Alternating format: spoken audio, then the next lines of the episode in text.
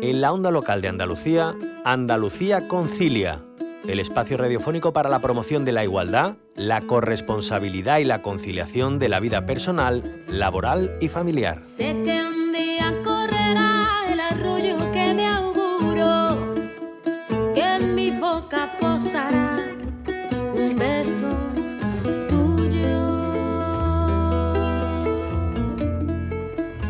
Abrimos el segundo capítulo de Andalucía Concilia, un tiempo de radio destinado a reflexionar sobre conciliación y corresponsabilidad. Una cuestión que afecta a toda la sociedad pero que atraviesa especialmente a las mujeres, ya que la conciliación se hace imprescindible a partir de que acceden, accedemos al mercado laboral mientras sigue recayendo sobre nuestros hombros la mayor parte del trabajo que se hace dentro del hogar, el trabajo no remunerado, el de cuidados. Comienza así un equilibrio muy difícil, muy precario, fundamentalmente para las mujeres. Para tratar de mejorar esta situación, lo decíamos la semana pasada, se han ido dando pasos. La baja por maternidad, que actualmente está en 16 semanas, fue uno de esos primeros pasos y también uno de los logros más importantes. Pero ¿qué suponen estos permisos en la actualidad? ¿Necesitan ser revisados desde una mirada nueva? ¿Con qué otras medidas tiene que acompañarse este permiso de, de maternidad? Son solo algunas de las cuestiones que hoy nos planteamos centrándonos en la conciliación y en los cuidados en la crianza. Y para ello Hablamos en los próximos minutos con Julia Cañero, que es madre, antropóloga y feminista, y es una de las copresidentas de la asociación Petra Maternidades Feministas. Señora Cañero, bienvenida a la onda local de Andalucía. Muchas gracias, encantada de estar con vosotras. ¿Qué tal? Bueno, usted asegura que todas las medidas planteadas para la conciliación se centran actualmente en modelos economicistas para un determinado modelo de familia, principalmente de clase media alta. ¿A qué se refiere exactamente y en qué fallan esas medidas de conciliación? Sí, bueno, nosotras, bueno, yo personalmente y también desde Petra, Maternidades Feministas, ¿no? Todas las madres que estamos luchando por poner en el centro los cuidados y en el centro la vida, estamos viendo cómo los modelos de conciliación se están basando en la externalización como única opción. Realmente eh, conciliar actualmente se traduce en que los niños y las niñas molestan en este sistema, en este sistema laboral, en, nuestros tiempos laborales, y qué podemos hacer con ellos, ¿no? ¿Dónde los metemos? Entonces, realmente eso no es eh, una conciliación, no es conciliar la vida laboral y familiar. Eh, al final es una mirada adultocéntrica donde la infancia molesta en este sistema. Entonces, estamos viendo cómo casi todas las medidas que se toman son mm, mayoritariamente centradas en la externalización cada vez a edades más tempranas, pues la petición de guarderías públicas eh, gratuitas, que está muy bien para las familias que lo necesitan, que sea un derecho, pero no puede ser la única opción ni la principal. Realmente las familias tienen que optar a otro tipo de medidas, eh, por ejemplo, a través de recursos directos a las familias, permisos más amplios. Y cuando me has comentado el tipo, sobre el tipo de familia, es imprescindible que todo esto sea universal para que pueda llegar a todos los tipos de familia, ¿no? no solamente de una clase social determinada, con un trabajo determinado, con un empleo determinado, sino que pueda llegar a toda la familia. De hecho, usted habla de, de una prestación básica universal eh, por menor a cargo, una, cuantía que además tendría que estar dotada decentemente y que esto, dice usted, aportaría mayor independencia económica a muchas mujeres. ¿Cómo cambiaría esto la realidad de la crianza en nuestra sociedad? Pues realmente, bueno, mm, esta prestación no la, no la pido yo en exclusiva, la pide Petra Maternidades Feministas, ¿no? Y yo estoy dentro de Petra Maternidades Feministas. Y, y por supuesto que cambiaría porque actualmente, primero que no todas las mujeres tienen acceso a un permiso de maternidad. Al no ser universal, solamente las mujeres que estén dentro del mercado laboral y con unas condiciones determinadas tienen acceso a ese reconocimiento por su maternidad. El resto de, de mujeres eh, no, no consta en ninguna parte que sean madres y que estén ejerciendo esa función materna. Por lo tanto, muchas de ellas, pues son eh, realmente no, no, no está valorizado su trabajo, ¿no? Es un trabajo invisible, sin remunerar, sin recursos, dependen de otras personas. Estamos hablando, por ejemplo, de la dependencia que, que, muchas madres tienen que depender de sus parejas, del empleo de sus parejas, y, y una de, de los logros del feminismo es que las mujeres podamos ser independientes económicamente, ¿no? Entonces, a través de este tipo de prestaciones universales por menor a cargo, se hace también que esa madre, si no está trabajando, si está maternando esa maternidad, se considere un empleo y sea remunerada con este tipo de prestaciones. Eh, señora Cañero, eh, esto que dice entronca con otra de las cuestiones que ustedes ponen sobre la mesa y es que la sociedad actual, aquí, en esta parte del mundo al menos, invisibiliza la maternidad. ¿A qué se refieren? Sí, bueno, realmente nosotras sabemos que vivimos en una sociedad patriarcal y no nos podemos olvidar de que el patriarcal viene de poder del padre y seguimos en esa en ese tipo de modelo, en ese modelo de sociedad. Por lo tanto, en una sociedad que, donde el poder del padre está por encima de la madre, no se reconoce la función materna. El problema es cuando ni siquiera desde muchos sectores del feminismo se tiene en cuenta esto, que realmente reconocer la función materna es lo opuesto al patriarcado reconocer el vínculo materno, el deseo materno, reconocer que, que como dice Casilda Rodríguez, por ejemplo, que es una autora que hay que tener en cuenta para, para todos estos temas, ¿no? Eh, reconocer que debe haber una matrística, debe haber sociedades basadas en el maternaje, que es lo que realmente va a producir una transformación social, una transformación de la sociedad.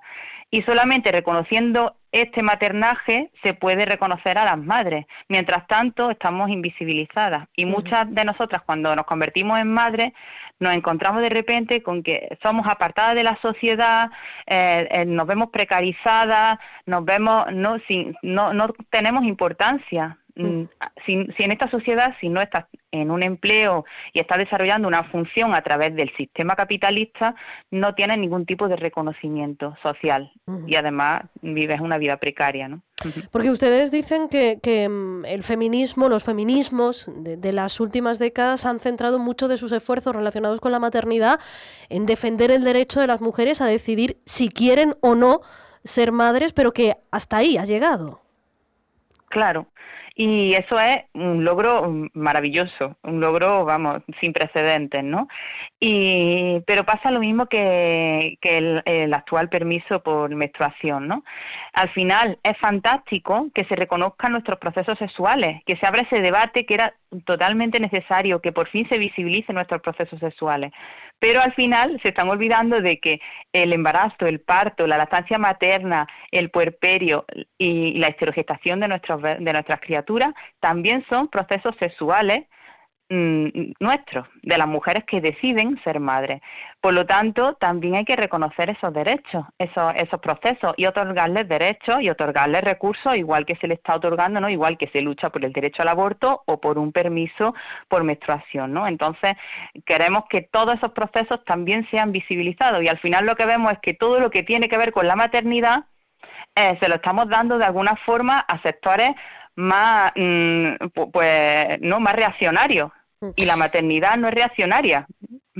Eh, eh, sobre eso le preguntaría ahora, pero en relación a lo que nos estaba diciendo, hablaba de recursos y precisamente de recursos ha hablado mucho en las últimas horas en relación con eso que señalaba usted, la, la ley del aborto que hace especial hincapié también en, en la menstruación y uno de los elementos de discordia que finalmente no se ha incluido en la ley es precisamente la tasa rosa, eh, porque, bueno, decían que parte del gobierno decía que no había recursos para hacer frente ahora mismo a esta situación. Evidentemente, establecer una prestación básica universal por menor a cargo, que es lo que desde Petra ponen sobre la mesa, requiere recursos. ¿Cómo se reorganiza todo para que esos recursos puedan existir? Estableciendo prioridades nosotras, por ejemplo, vemos como, bueno, nosotras llevamos con el permiso de maternidad congelado desde 1989. Mm. ¿Y que, cuál es el motivo? Por, porque no ha habido aumento, que no había recursos suficientes. Y de repente, en menos de un año o no sé, en poquito tiempo, se ha aumentado el de los padres de una forma mm, desproporcionada, ¿no? Para, para hacerlos iguales e intransferibles. Entonces, sí había recursos, pero ¿cuándo y a quién se le quieren destinar esos recursos? ¿No? Entonces, mm, sí vemos que hay recursos, hay recursos, pero depende del interés o depende de la escala que eh, de, ¿no? de las prioridades que se tomen en el gobierno, por supuesto.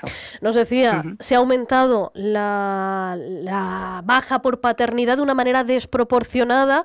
E, en esto de, de, la baja por paternidad ha, hecho mucho hincapié en los feminismos como una forma de contrarrestar la posible discriminación laboral eh, a la hora de que un empresario elija a un hombre o una mujer porque tuviese esos permisos. Ustedes, sin embargo, dicen que aquí ha habido pues es una desproporción. ¿Por qué?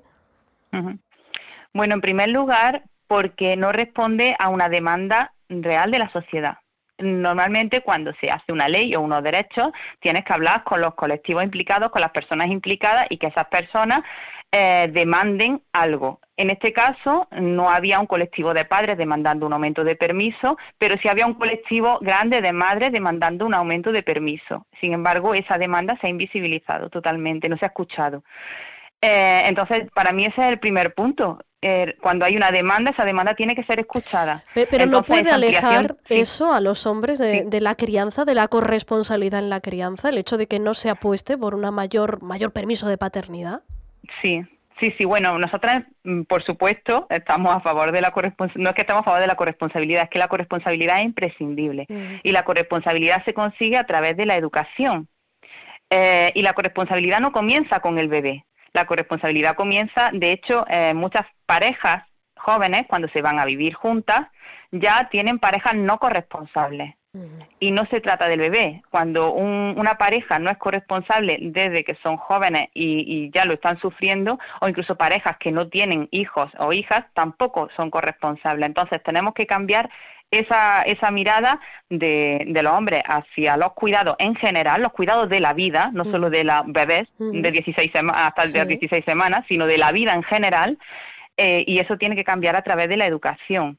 Entonces nosotras vemos que se están viendo los permisos como un castigo, ¿no? Ahora tú te quedas cuidando o ahora una penalización, pero un permiso es un derecho, se está remunerando a alguien para que cuide pero nosotras llevamos cuidando gratis toda la vida, hemos cogido excedencias sin remunerar, seguimos cogiendo excedencias sin remunerar debido al mísero permiso de maternidad que tenemos y sin embargo nadie nos dice, pues venga, estáis cuidando gratis, vamos a otorgaros un mayor permiso remunerado o vamos a remunerar esas excedencias, ¿no? De alguna forma al final eh, se está e invirtiendo dinero eh, para intentar, no sé, convencer a los hombres para que cuiden. Y nosotras pensamos que, se tiene que convencer de otra forma, ¿no? A través de la educación, sobre todo. En, relación a esto, a esta educación que supone, evidentemente, un cambio de paradigma también, en eso que usted decía antes, el reconocimiento para la maternidad, esto eh, tiene que ver con lo cultural, con el imaginario colectivo, con la subjetividad compartida. ¿Cómo se cambia esto? Que es mucho más profundo. Claro, claro, es mucho más profundo y empieza con el reconocimiento de la función materna, porque una sociedad basada en el maternaje también eh, cuando eh, tenemos hijos e hijas, niños y niñas que están criados eh, desde el amor, desde el respeto, desde ¿no? de, mm, valorar sus ver sus derechos, tenerlos en cuenta, esos niños y esas niñas, eh, cuando son muy pequeños, no ven esa diferencia, no tienen esa diferencia de sexo eh, respecto a sus roles o respecto, no, eso los creamos nosotros culturalmente. Entonces yo sí pienso que al final nuestra forma de estar en el mundo va va a cambiar esas futuras generaciones. Por lo tanto, es muy importante que, claro, si vivimos en un mundo competitivo, en un mundo donde no prestamos atención a, la crianza, los padres y las madres no tienen tiempo para, para su hijo y su hija.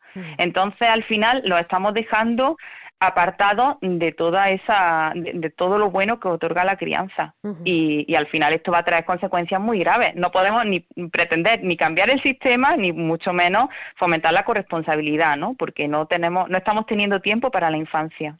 Y Julia Cañero usted decía y, y, y hacía una puntualización hace un momento y decía, hay que tener muy claro que la maternidad no es conservadora. Y en este sentido yo, yo quería preguntarle si existe un riesgo de que ese discurso en favor de la maternidad, de los cuidados, de, de decidir optar por eso y no por la eh, producción eh, capitalista o, la, o el trabajo remunerado, si no existe un riesgo de que se confunda con un discurso, eso, conservador, incluso el discurso de extrema derecha, que el otro día precisamente escuchábamos a, Macarena Olona mm. en el Congreso hacer un discurso muy vehemente en favor de, de la familia. ¿Existe riesgo de que se confunda? Sí, pero Sí, sí, perdón.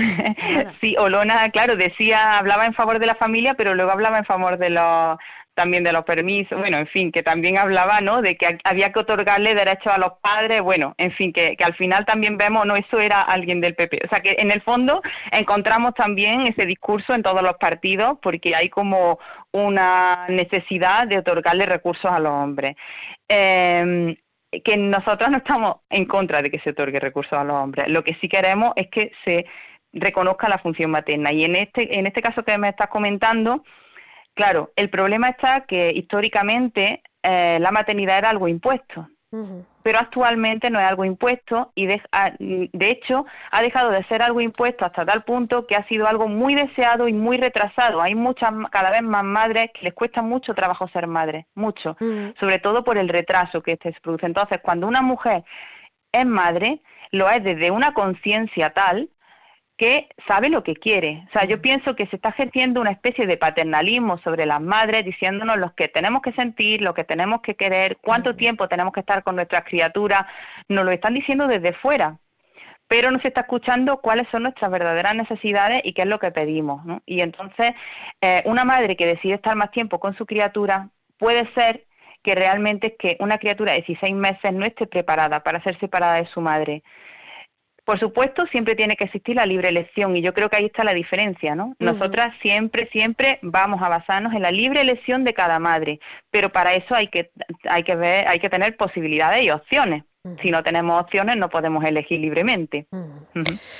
Pues hoy queríamos hablar de la maternidad y hacerlo desde una mirada diferente, una mirada crítica, eh, que aporte también propuestas para construir una sociedad más corresponsable, una sociedad donde la conciliación sea un elemento esencial y donde los cuidados estén en el centro.